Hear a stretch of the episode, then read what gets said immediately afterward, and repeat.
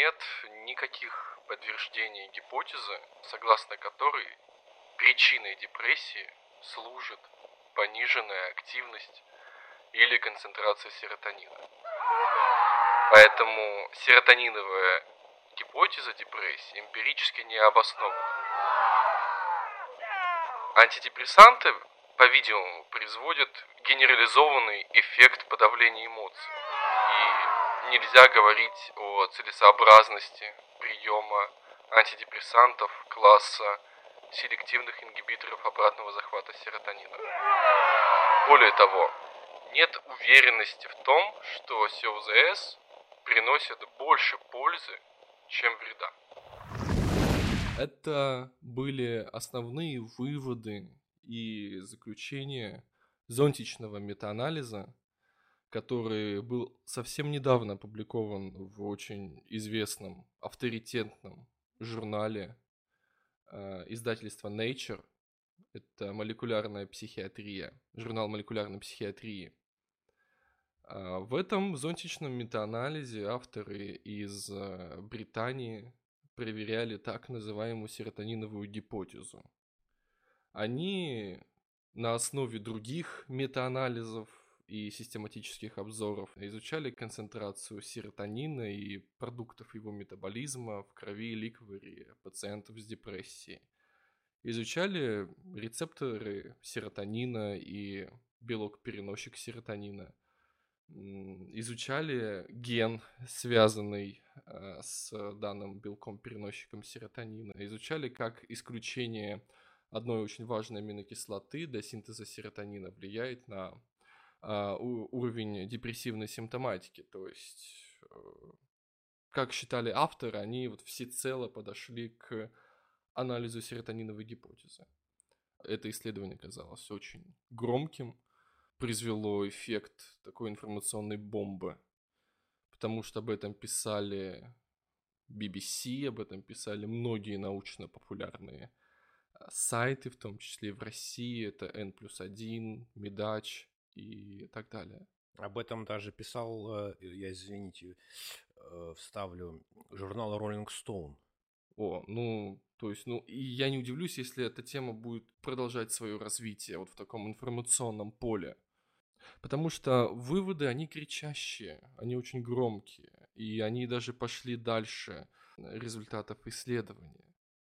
Потому что они касаются действия антидепрессантов серотонинергических, а авторы исследований их никак не изучали. Они как бы сделали такой квантовый скачок в смысловом плане. Они перепрыгнули с серотониновой гипотезы депрессии на эффективность антидепрессантов. Хотя они не изучали эффективность антидепрессантов. Но мы чуть позже об этом поговорим, конечно же.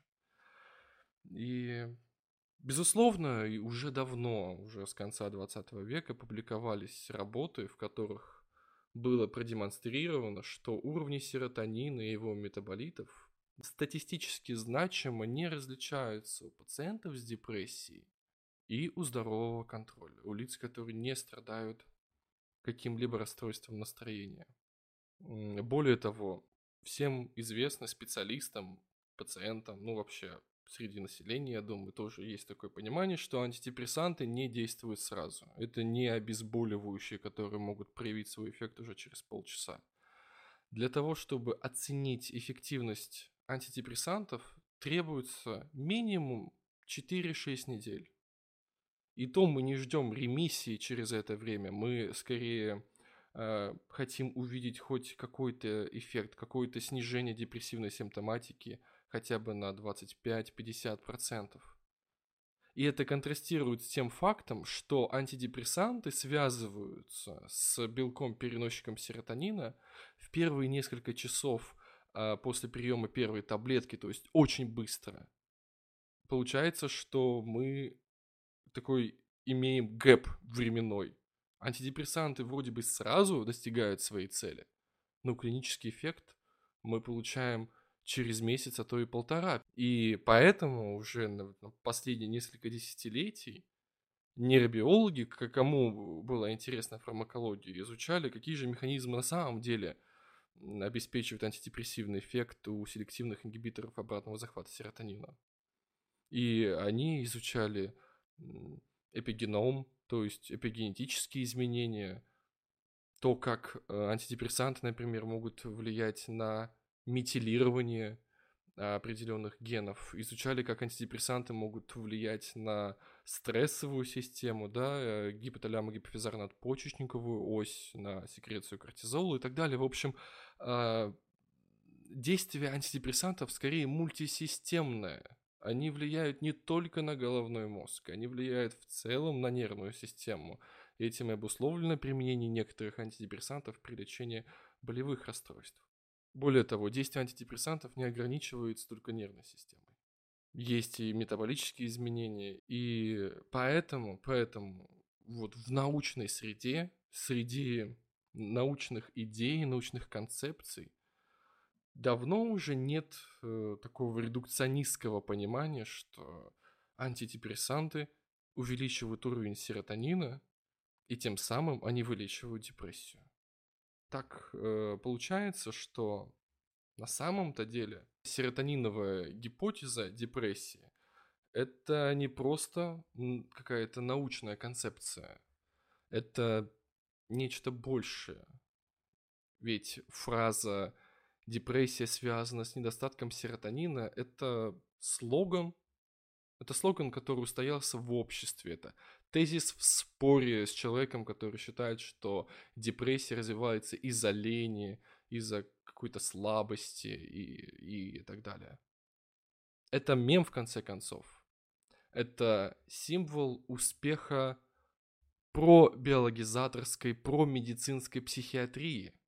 Это на самом деле символ, а не научная концепция. Именно поэтому, если мы э, почитаем введение этого зонтичного метаанализа, мы увидим, что они там ссылаются на какие-то ну, исследования популяционные, где людей сп- спрашивали, считают ли они, что депрессия связана с нейрохимическим дисбалансом в мозге. И 80% считали, что да. Но э, научное, научное понимание депрессии, оно ушло дальше. Это понимание стало сложным а людям подходят более простые объяснения, которые мы пока еще не обновили. Поэтому авторы метаанализа и выбрали этот символ своей целью. Использовали заведомо редукционистскую модель депрессии, согласно которой данное расстройство развивается только лишь из-за недостатка серотонина. Поэтому, вот лично на мой взгляд, они хотели подорвать авторитет Э, э, биологической психиатрии, точнее не самой биологической психиатрии, а э, этого символа биологической психиатрии, который уже вошел в кинематограф, да, там в клане Сопрано, там эти итальянские гангстеры принимали серотонинергические антидепрессанты. Эти ученые, которые публиковали этот зонтичный метаанализ, они не работали с научными концепциями. Они хотели убрать влияние этого символа на общество. Потому что если почитать, например, их официальный пресс-релиз, в, опубликованный в молекулярной психиатрии, там прямым текстом они в конце пишут, что нужно изучать как психотерапия, как различные социальные интервенции э, эффективны при депрессии, что они в большей степени эффективны даже, то есть они тут сразу такое заявление делают. Они говорят о том, что антидепрессанты связаны с огромным количеством ужасных побочных эффектов, что их очень нужно медленно отменять, чтобы, не дай бог, они не развились и так далее. То есть буквально я, если бы это прочитал, будучи сомневающимся да, человеком в эффективности антидепрессантов, то у меня бы сложилось четкое впечатление, что их нужно отменять. Вот так написан был этот официальный пресс-релиз, который рассылался в различные медиа, который опубликован на сайте Nature. И в, в, э, опять же, да, в эпоху, когда мы можем из, изучать полностью метаболом, транскриптом, изучать всего 2-3 молекулы, это, ну, кажется смешным и неправильным. Более того, э, есть такая структура, очень важная для психиатрии. Она называется Национальный институт психического здоровья США. Там примерно годовой бюджет составляет полтора миллиарда долларов. То есть это огромные деньги. И еще в 2013 году этот институт сказал, что изучать отдельные генные кандидаты, какие-то молекулы вообще нецелесообразно. Нужно давать, делать акцент на исследованиях, где изучается весь геном, весь метаболом и так далее. Но так как авторы борются с символом, да, вот именно вот серотонином, серотонинергической гипотезой депрессии, то, естественно, они делать этого не будут. Они не будут опровергать биологическую природу депрессии путем проведения вот метаанализа э, всех генетических исследований, полногеномных исследований депрессии или, или там, где полностью исследовался метаболом. Нет, конечно же. А подорвать э, понимание депрессии как биологического заболевания можно легко опровергнув просто серотониновую гипотезу. Более того, Э, таким же образом можно, как оказывается потом, э, значит, говорить об эффективности антидепрессанта, хотя это вообще другая история. И на самом деле это похоже на такой нечестный э, способ в, в споре, в конфликте, когда вы берете тезис оппонента, доводите его до абсурда, выставляя при этом этого оппонента ну, нелогичным, а потом сами же опровергаете этот абсурдный тезис, выставляя своего противника еще и неправым, нелогичным и неправым. Вот, в принципе, что и получилось с этим метаанализом. В принципе, мы привыкли э, к тому, что антипсихиатрия давно деградировала до каких-то причудливых протестов саентологов с тезисами по типу а, психофармакология убила 30 миллионов детей. Это вот серьезно у нас в ординаторской есть DVD-диск, вот фильм вот про Биг Фарму в психиатрии, то, как она убивает детей. Там вот примерно, там так и написано, 30 миллионов детей, просто представьте. Но нет, как оказывается, среди э, антипсихиатрического движения оказывается много очень продуктивных интеллектуалов, которые могут, пишут статьи, проводят, как мы видим, вот зонтичные метаанализы. Нередко э, это именно люди определенной, определенной политической группы, это ну, левые, в то время как э, среднестатистический врач или ученый обладает в лучшем случае знаниями определ... ну, каких-то алгоритмов, определенных узких вопросов диагностики и лечения. То есть он не способен как-то парировать глобальным вопросам, потому что мы думаем о том, какой антидепрессант эффективнее и безопаснее, а нам говорят, что они все неэффективны, потому что серотониновая гипотеза неверна. И это, ну, многих ставит в, в какой-то, ну, шок, если так можно сказать. А почему? А как, а как, как вы сделали этот вывод? а там уже целая стройная, э, что ли, уже идеология какая-то есть. Да, а, идеология действительно есть. Э, э, не сказал бы, что это какая-то новая идеологическая система. А, в общем-то, это модификация антипсихиатрии 60-х годов, критическая психиатрия, так э, это сейчас называется.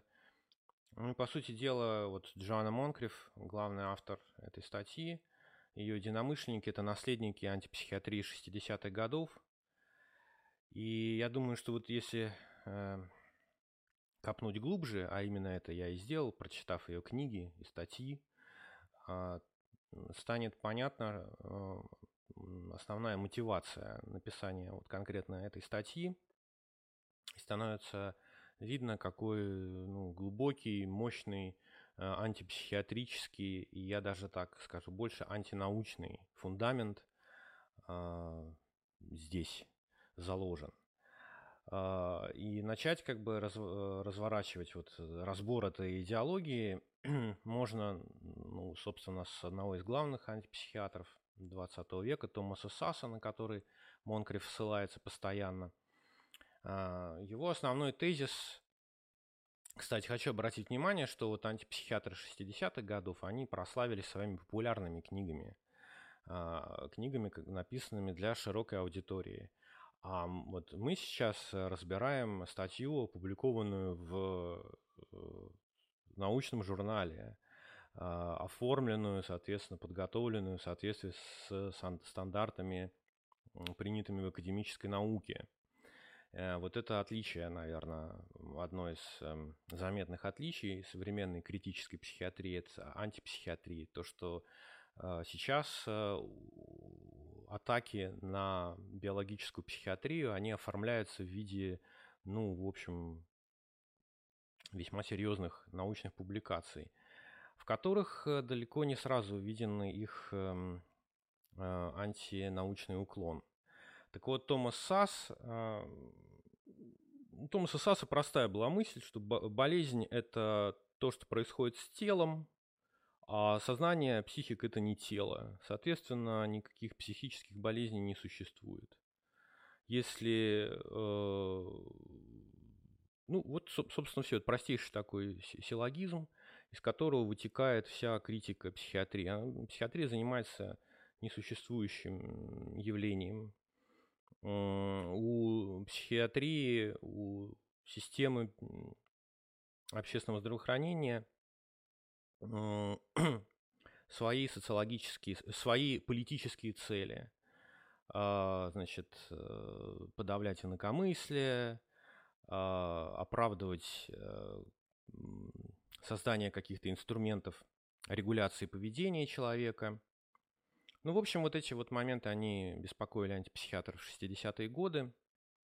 САС писал о том, что психическая болезнь – это метафора, а, и, для описания э, вот этой метафоры он сам придумал довольно интересную метафору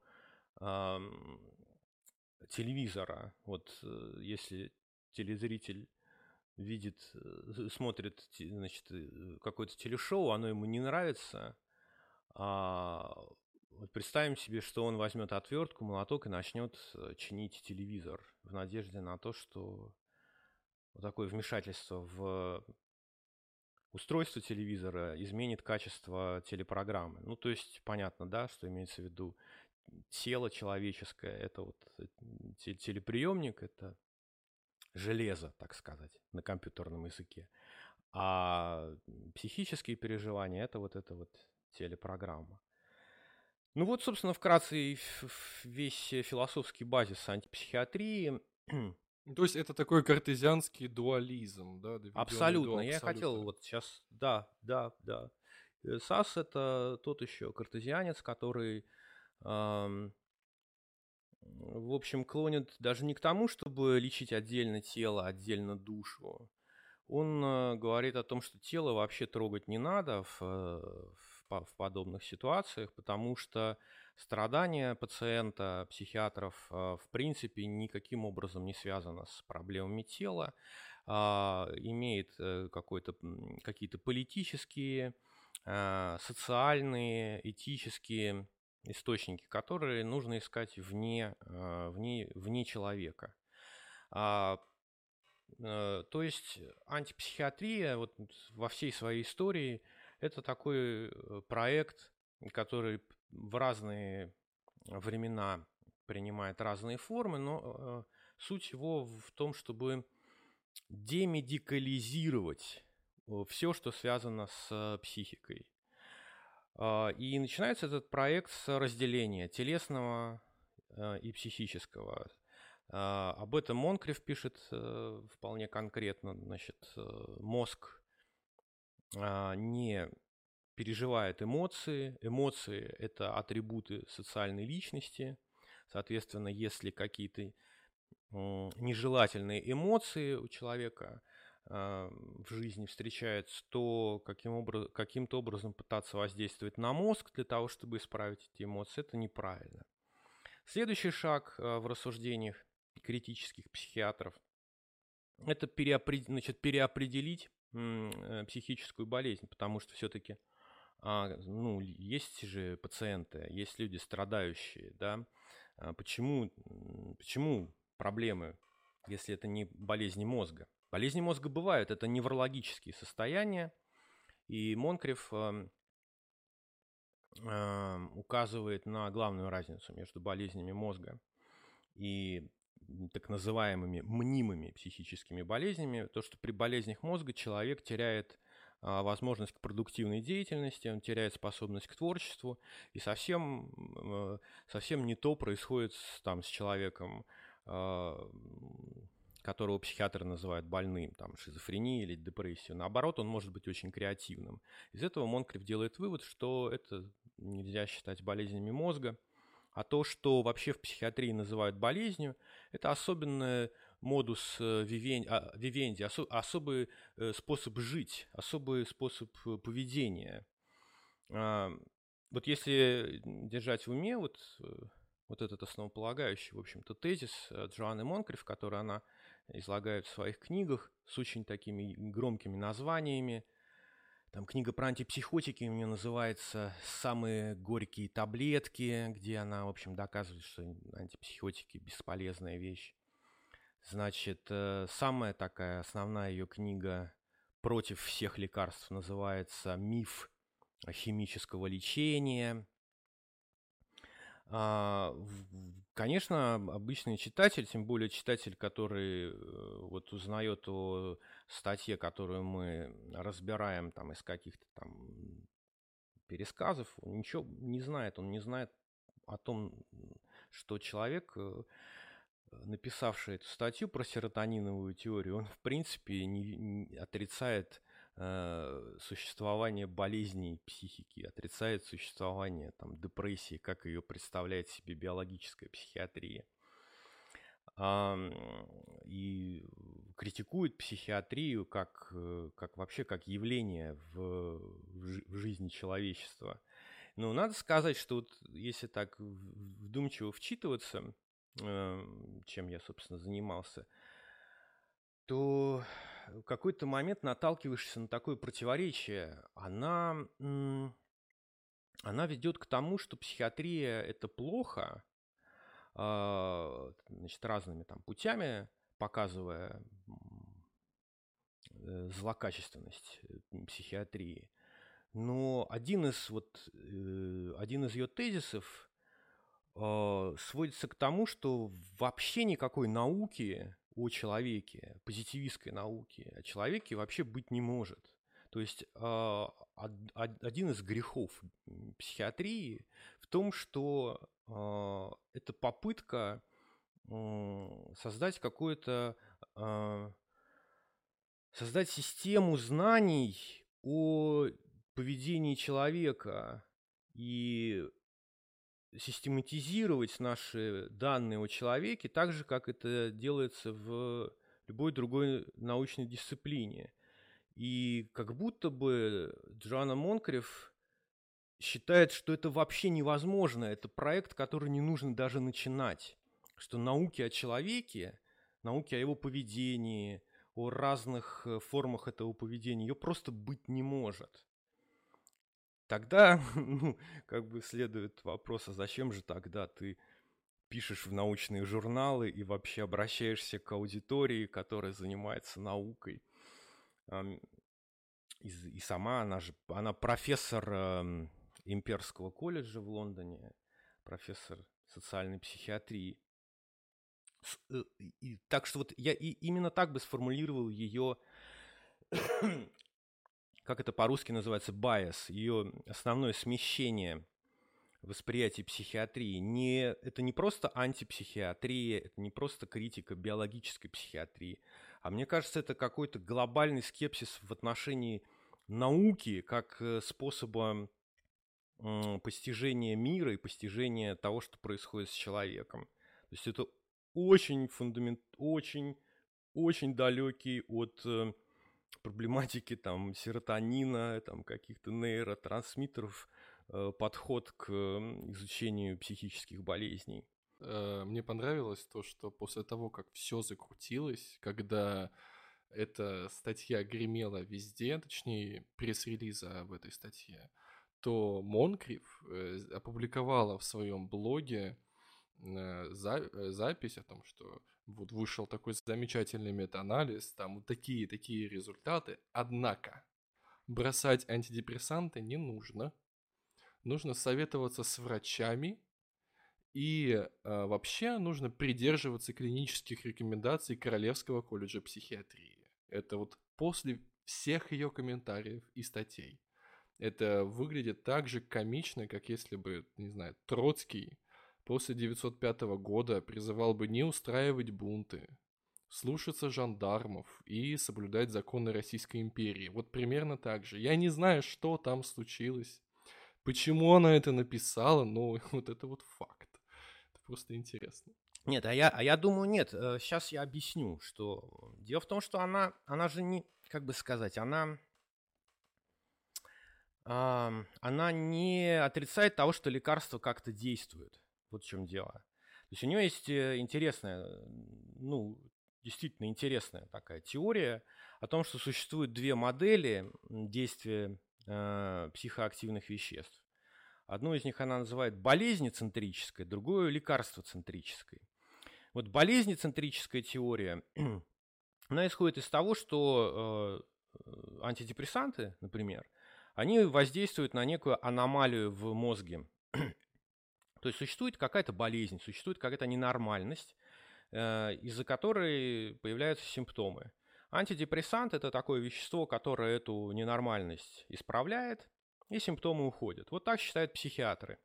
Поэтому вот лекарство, которое принимает человек при вот, симптомах депрессии, называется антидепрессант, потому что оно исправляет э, вот эту вот э, первооснову э, депрессивных симптомов. Но на, но на самом деле, вот как считает Монкрев, а, справедливее было бы говорить о э, лекарствоцентрической модели.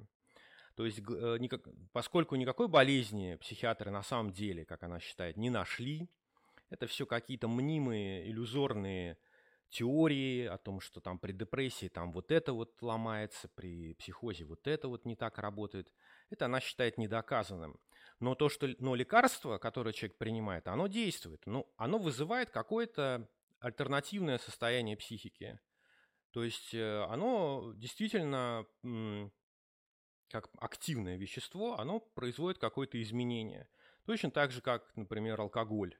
Очевидно, производит некое изменение.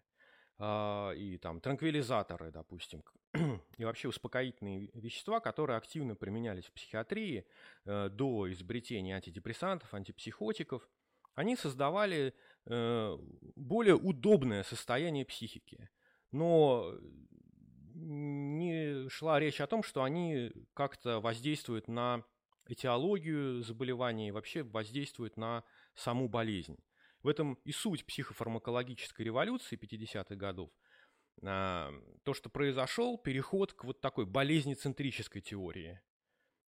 Допустим, она приводит пример э, того, как неплохо иногда для многих людей действует алкоголь в случаях э, социально ингибированного поведения, там, скажем, при социальной тревожности.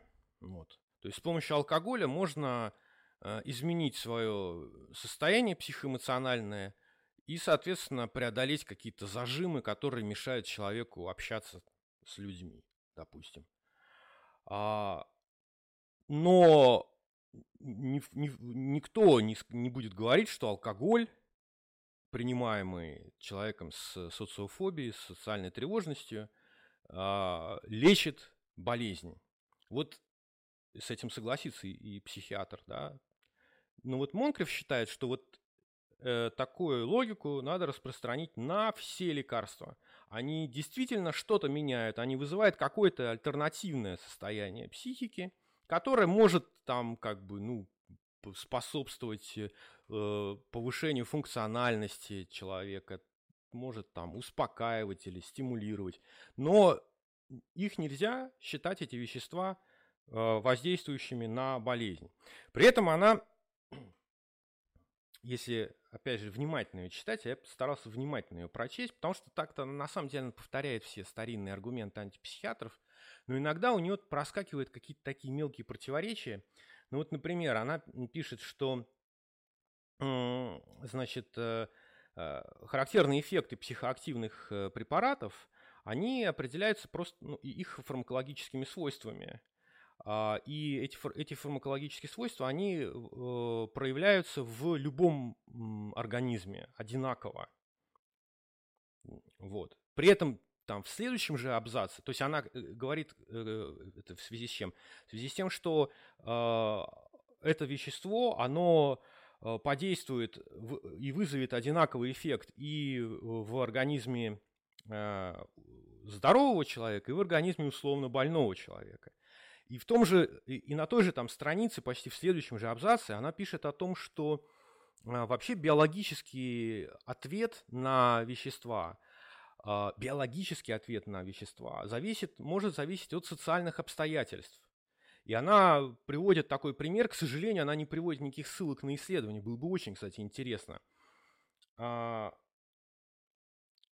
э, допустим, бензодиазепины дают человеку, которого недобровольно госпитализируют в стационар, он страшно сопротивляется этой госпитализации, ему дают там дозу ну, транквилизаторов. И он испытывает, да, э, он испытывает после этого какое-то вот эмоциональное состояние. Сравниваем с человеком, который принимает э, то же самое вещество в той же самой дозировке ради рекреационного эффекта, просто ради там, не знаю, ну, просто за компанию, ну, просто почему-то, просто так. И она говорит, что так как социальные обстоятельства разные, то эффект на психику будет э, отличаться. И биологический ответ а, будет э, в этих двух случаях будет разный. И вот этот момент я совершенно не понял. Потому что если, э, значит, недобровольно госпитализируемый Допустим, что он вообще здоровый. То есть представим себе ситуацию, что пытается госпитализировать здорового человека, и он сопротивляется этой несправедливости. То, то почему э, вещество, которое ему вводится, произведет на него, на его организм один эффект, а на организм человека, который совершенно добровольно принимает это вещество, оно произведет другой эффект. Вот она это никак не объясняет, Э, от нее бы вот очень хотелось бы... Ну как? А, ну, потому что терапевтический эффект – это социальный конструкт. Вот именно, вот именно. То есть получается, что все социальный конструкт, и болезнь социальный конструкт, и и лечение это, это, это, э, это социальный конструкт. То есть тут, тут довольно, довольно зыбкая вот эта связь, которую она пытается провести между социальным и психическим. Но в этом на самом-то деле есть ее главная задача. А,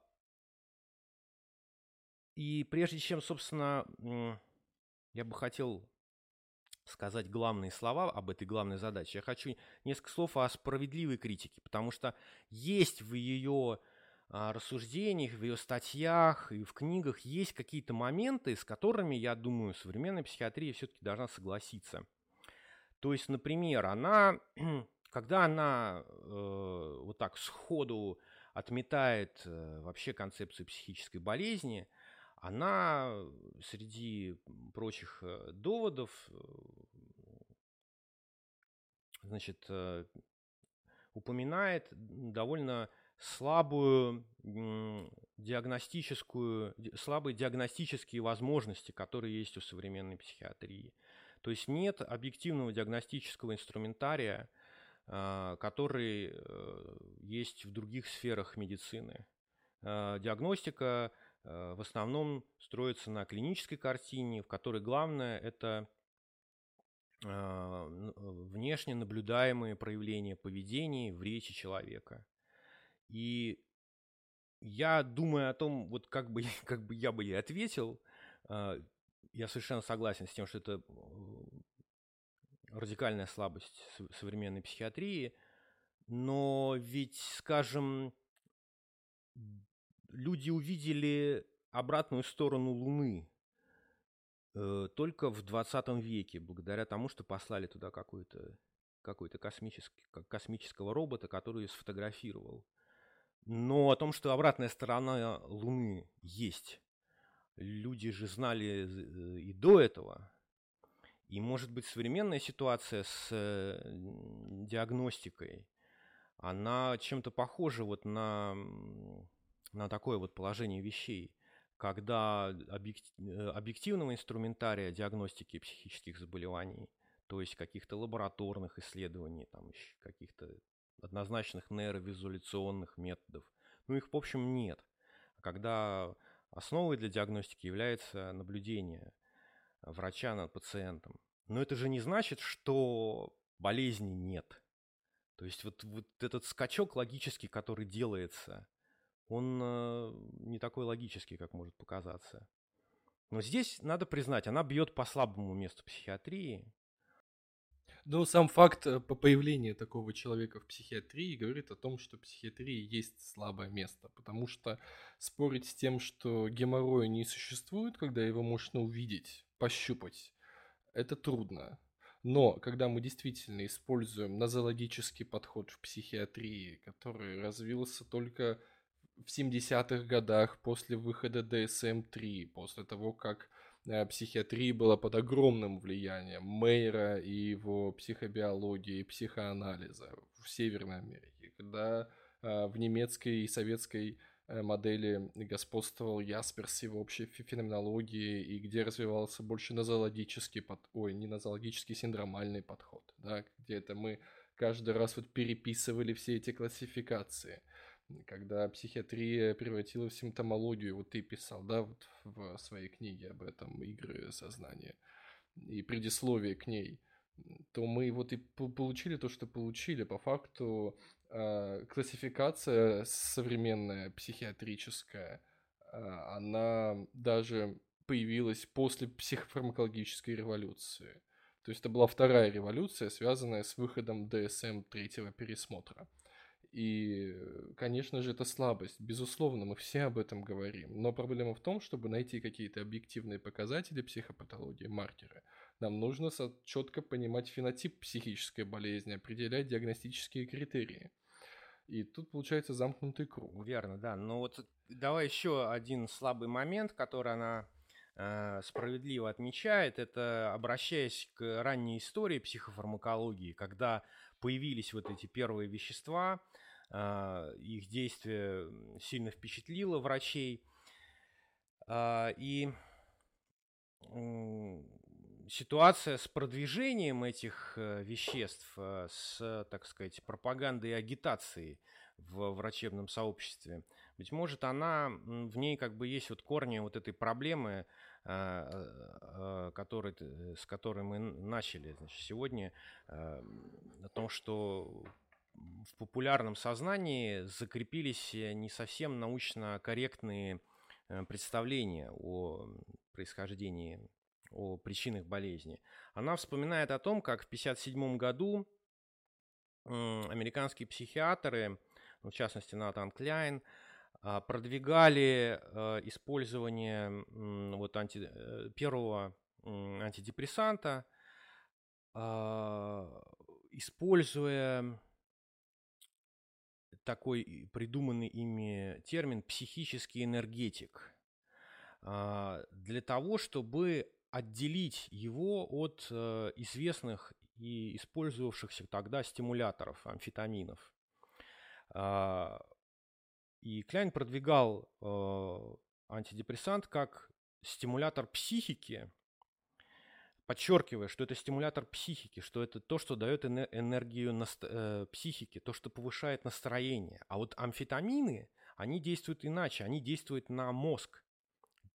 И, по сути дела, это такая дуалистическая концепция, которая, э, в общем, противоречит саму, э, самим основам биологической психиатрии. И Монкрев, э, значит, Э, так сладострастно набрасывается вот на это противоречие, говорит, что ну вот видите, изобретатели антидепрессантов, они толком не понимали, в чем разница между стимуляторами и тем, что они придумали. И они просто э, придумывали э, в маркетинговых целях какие-то странные модели. Амфетамины действуют на тело и на мозг, а э, антидепрессанты, они повышают настроение, при этом никак не, не будут влиять на тело, никаких побочных эффектов э, от них не будет. И из этого она делает вывод, что ну вот как депрессия это выдуманный концепт, так и антидепрессанты это выдуманный концепт, э, а по сути это вещества, которые воздействуют так же, как и амфетамины, то есть создают такое же просто, ну не такое же, но тоже альтернативное состояние психики моделируют, э, не бьют по болезни, э, ну, в отличие от амфетаминов, у них там меньше побочных действий. Вот и все. Я думаю, что, конечно, это не совсем справедливо, потому что не совсем справедливый эм, такой укол, а, потому что это 50-е годы, то есть это вот только-только появились там первые эти ингибиторы моноаминоксидазы, вот это анти, антитуберкулезное средство, которое а, потрясло всех э, своим значит, эффектом. И тогда модели депрессии еще не было. Тогда ведь э, э, теория депрессии, она появилась потом, после того, как стали изучать, что, собственно, делают эти препараты с человеком. Тут э, последовательность была обратная. Сначала э, лекарство, которое производит некий эффект, изучение этого эффекта и от обратного э, построения модели самой болезни, которая вот, значит, которую назвали там депрессией. Ну и в принципе, как бы даже в семейных исследованиях до 60-х годов а, биполярное расстройство и униполярная депрессия, они не разделялись. То есть не было такого понимания действительно, что может быть э, рекуррентная депрессия без мании. И если что-то и было до тех пор, то просто понимание, что человеку может становиться грустно и плохо, да, как реакция, опять же, как реакция на что-либо происходящее вокруг. И учитывая, что 50-е годы, да, все-таки в США это засилие психоаналитиков среди главных врачей, клиник, среди заведующих, и вообще это была доминанта главная в Американской психиатрической ассоциации – то, да, вот такой дуализм просочился абсолютно в биологические, э, в биологическое явление, да, как проявление антидепрессантов, что они действуют на настроение. Но, а, на, на мой взгляд, она просто выгодно для себя использует какие-то истории из, э, из прошлого. Она очень сильно подменяет понятия и делает это в свою пользу. Например, даже вот в этой статье, которую мы обсуждали, да, в начале, она в начале пишет, что в 70-х годах стала появляться серотониновая гипотеза э, депрессии, которая стала активно распространяться в 90-х, когда стали появляться селективные ингибиторы обратного захвата серотонина. То есть, читая ее, у меня бы сложилось впечатление, что мы сначала придумывали эту серотониновую гипотезу, под нее мы подобрали препараты, и именно таким образом они стали столь популярными и распространенными. А оказывается, что серотониновая гипотеза неверна из ее исследования.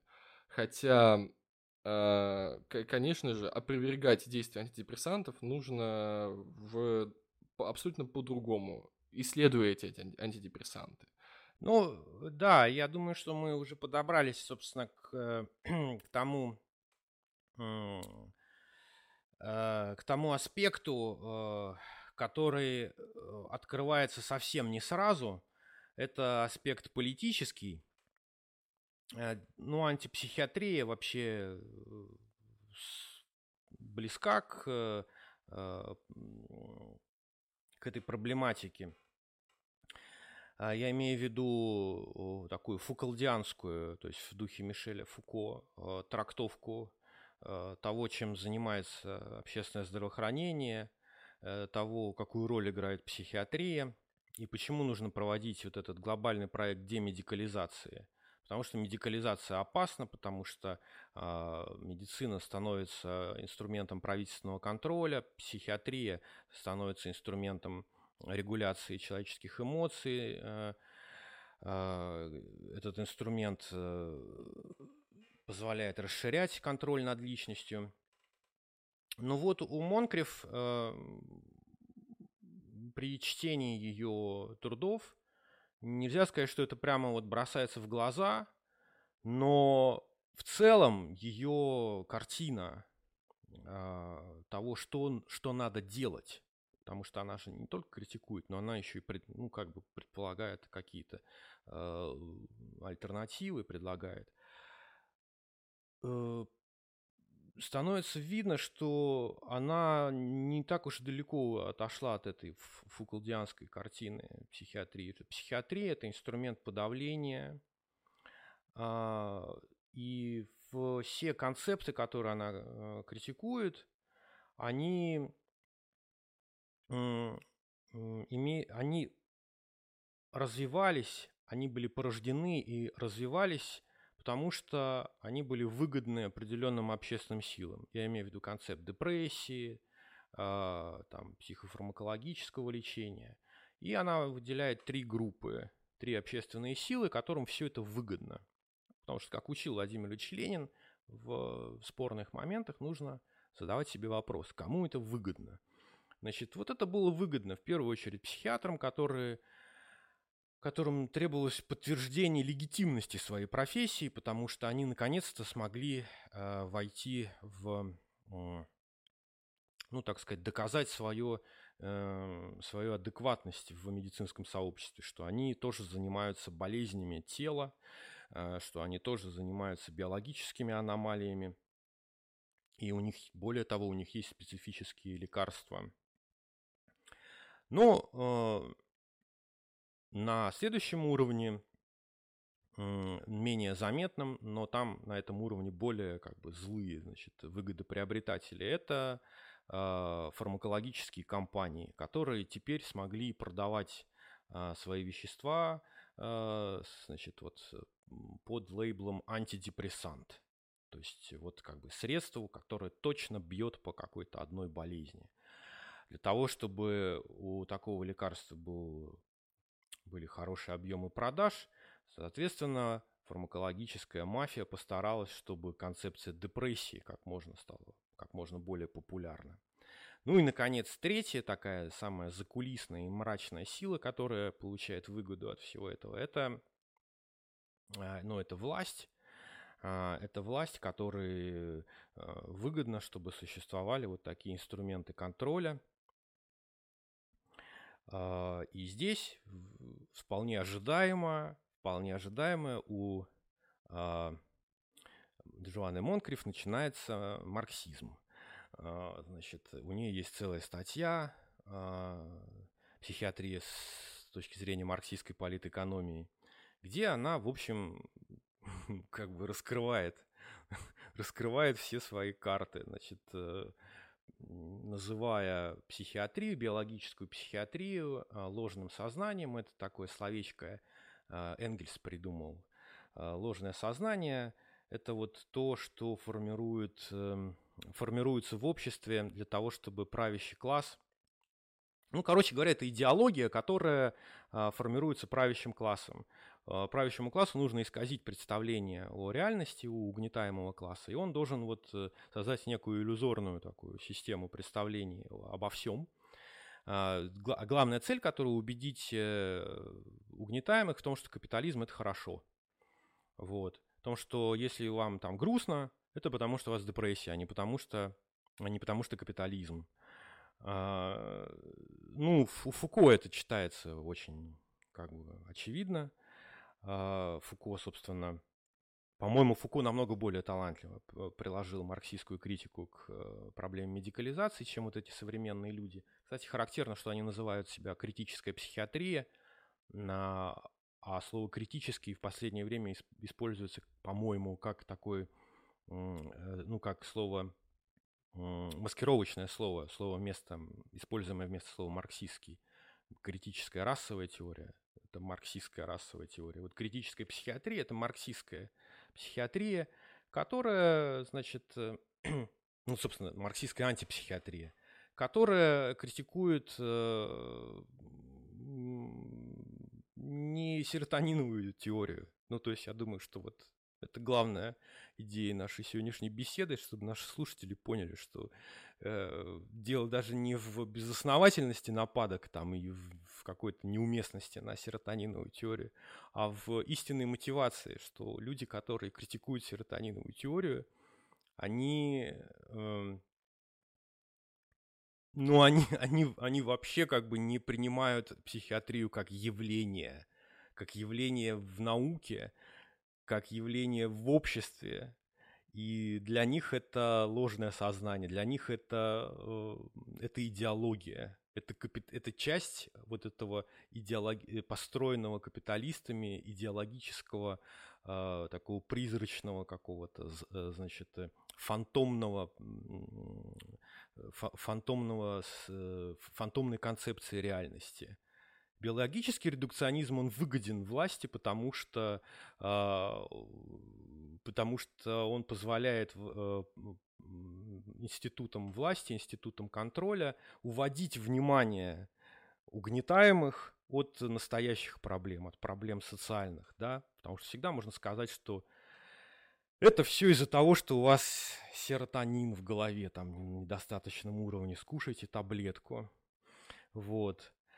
А, и здесь, я думаю, что можно, как бы сказать, как резюмировать. Э, противоречие, внутреннее противоречие таких рассуждений в том, что а, Монкриф и ее единомышленники, они берутся критиковать психиатрию как идеологический проект, а, причем докапываясь до самых, э, казалось бы, далеких от идеологии э, значит, тем, типа там как химическое соединение, как какая-то молекула действует на какие-то э, клетки в головном мозге. Потому что, казалось бы, вот эта идеология никак не может исказить, но ее критика настолько обширна, настолько глобальна, что она даже пишет, что я буду в своей книге разраб- э, разбирать психофармакологические проблемы в свете, э, в, в духе Маркса и Фуко. Но это невозможно по определению потому что психофармакологические проблемы это, это, хими, это действие химических соединений там, на клетке мозга. И она считает, что действие веществ в мозге сможет стать понятнее в свете какой-то правильной социологической теории, в свете учения, всесильного учения Маркса. И получается, что она обвиняет психиатрию в идеологизированности, хотя сама насквозь идеологизирована просто. То есть она вот как идеолог, э, как такой вот...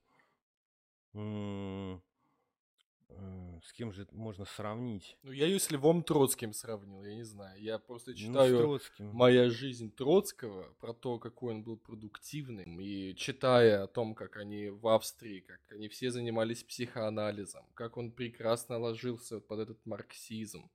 А вот, ну, у меня так, э, конечно, но это и есть догматическое мышление, когда ты считаешь, что у тебя в руках есть универсальная всесильная теория, которая всесильна, потому что правильно, а правильно, потому что всесильно, то, разумеется, ты легко, быстро учишься прикладывать эту теорию ко всему, к, к чему угодно, и к искусству, и к науке. И вот, э, мне кажется, тут как бы в случае с Монкриф, э, ну, это довольно нечестно. Это, это нечестно. То есть я... Э, я считаю, что надо, надо сразу говорить. Я, я считаю, что вся ваша психиатрия это там это фуфло. А, вот. Кстати, интересно, какие она, собственно, как, как в этой ситуации быть больному человеку, ну, страдающему человеку. А, значит, э, а получается, что никак.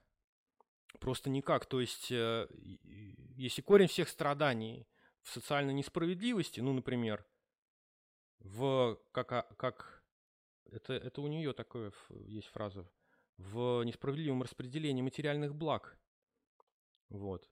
Если твои страдания начались из-за того, что материальные блага несправедливо распределены в обществе, то твои страдания будут продолжаться еще очень долго.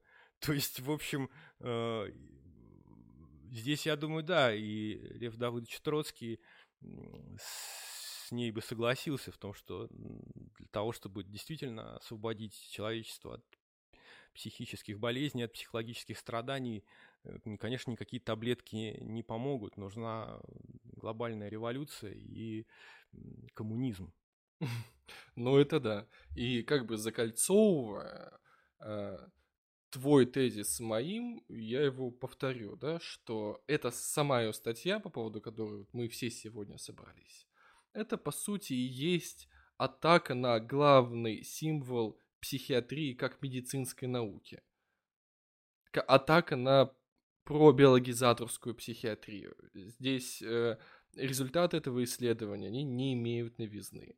Выводы и комментарии авторов не вытекают из результатов. Это просто происходит подмена понятий. При этом теоретическая подготовка авторов касательно механизмов развития депрессии крайне слабая и не учитывает вообще всех массивов данных. И, на мой взгляд, именно вот э, такой эффект информационной бомбы именно из-за того, что результаты, уже которые много раз публиковались до этого, они были обернуты в эту марксистскую оболочку, где она прямым текстом пишет о том, что нужно разрабатывать другие психосоциальные методики, включать их в рекомендации, что антидепрессанты нужно медленно отменять и так далее. И читая комментарии левых э, психологизаторов, можно увидеть, что они преподносят эту статью как интеллектуальный крах психиатров не понимая, что для ученых это уровень дискурса 70-х, 80-х, ну максимум 90-х годов. Но с точки зрения информационного поля для нас это провал. И серьезный репутационный удар, который приведет как к росту антипсихиатрического, так и антифармакологического настроения, потому что очень много пациентов сомневаются сами в себе, действительно ли они больны, или они такие плохие. Это синдром самозванца, что касается болезни. И если они наткнутся на работы подобных людей, то они, естественно, откажутся, потому что зачем терпеть, зачем ждать 4-6 недель, если это не сработает, если проблема не в мозге, а в жизни. Какой вывод лично я сделал после всего этого? Мы, не знаю, блогеры, популяризаторы науки, какие-то лидеры мнений в психиатрии, в психологии и так далее, а, мы должны как-то обновить этот символ серотониновой депрессии заставивший многих колебающихся людей поверить врачам, поверить в лечение. На самом деле это непростое решение, потому что если мы будем говорить о том, что депрессия это гетерогенное расстройство, а мультифакториальное, мы сразу же поиграем той точки четкой, четкой догме, что депрессия это социальный конструкт, и что если ты хочешь перестать страдать, нужно изменить э, свое окружение, социум, нужно разрушить этот капиталистический строй в конце концов. Правда требует длительного объяснения, почему депрессия гетерогенна, почему она разнородна, почему нету до сих пор объективных маркеров, почему мы до сих пор диагностируем депрессию на основе каких-то клинических критериев. Это требует объяснения. И лично для меня вот с этим успешно справляется из всех популяризаторов только Сапольский. Я не знаю, я его все время цитирую, может быть, даже слишком много. Но все равно этого недостаточно. И нужно, безусловно, вот сообществу проделать большую работу не только в изучении феномена депрессии и других психических расстройств, но и то, как предоставить эту информацию обществу.